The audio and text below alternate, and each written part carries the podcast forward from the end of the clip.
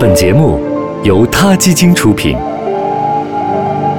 每个生命都重要。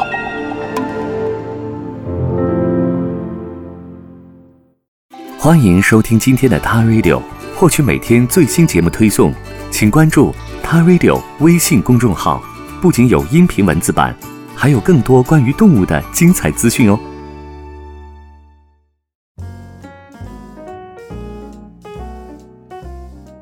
嗨，大家好，我是萌爪医生小亮。能否给猫咪戴项圈挂铃铛这个问题，应该是许多养猫的人都困惑的问题吧？那么今天萌爪医生就为大家详细解答一下这个疑问。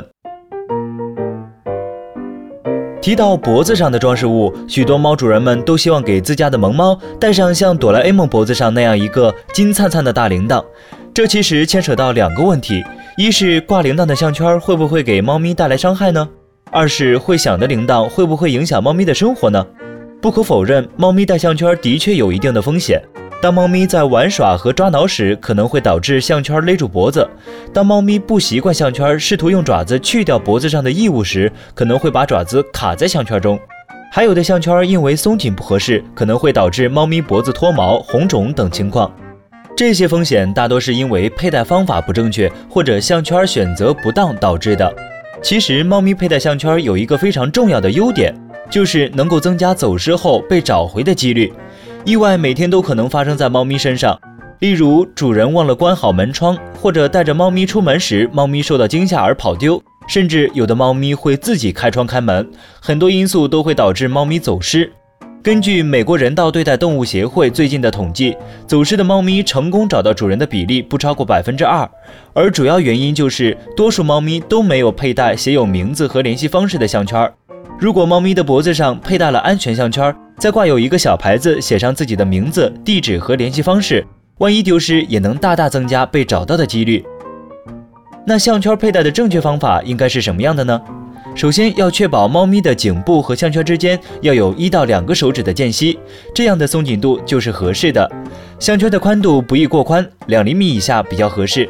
选购宠物项圈时，请认准安全项圈，因为安全项圈有一个特殊设计的插扣，可以让项圈在外力大到一定程度的时候自动断开，防止猫咪受伤。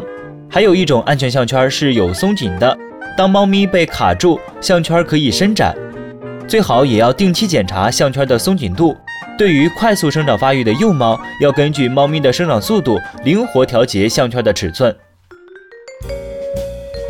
除了项圈的问题让各位猫主人犹豫不决，能否带铃铛也是众说纷纭。众所周知，猫的听觉十分敏锐，因此很多猫主人相信铃铛会影响猫咪的听力的说法。但这种说法颇有争议，目前尚无有力的实验和数据支持。而萌爪医生也认为，这种分贝的声音尚不足对听力造成损害。不过，铃铛的声音的确会对一部分猫咪造成某些行为上的影响，比如一些猫咪会不断尝试把铃铛弄掉，一些猫咪戴上铃铛后情绪低落不愿动，还有一些猫咪会匍匐走路，甚至拒绝进食。当然，也有一些猫咪对铃铛的声音适应得很快，不会表现出不适。由于铃铛的声音对猫咪的影响不尽相同，如果您发现猫咪对铃铛的声音非常敏感，并且表现出不安或不适，则需要取下铃铛。给猫咪戴铃铛也有一些好处，有些猫咪天性活泼好动，加之体型较小，一些主人可能会不小心踩到幼猫。给猫咪带上一个美美的小铃铛，可以提醒主人猫咪的存在，避免无意中让猫咪受伤。我们讨论了佩戴项圈和铃铛的优点和缺点，那么到底要不要给猫咪佩戴项圈和铃铛呢？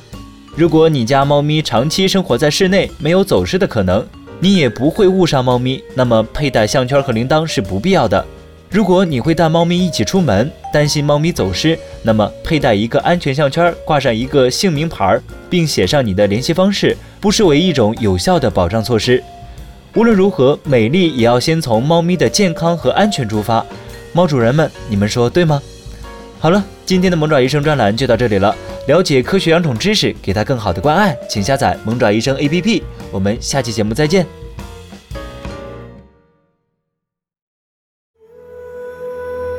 他 Radio，中国大陆第一家动物保护公益电台，在这里，我们讲述动物的喜怒哀乐。尊重生命，善待动物。他的世界因你而不同。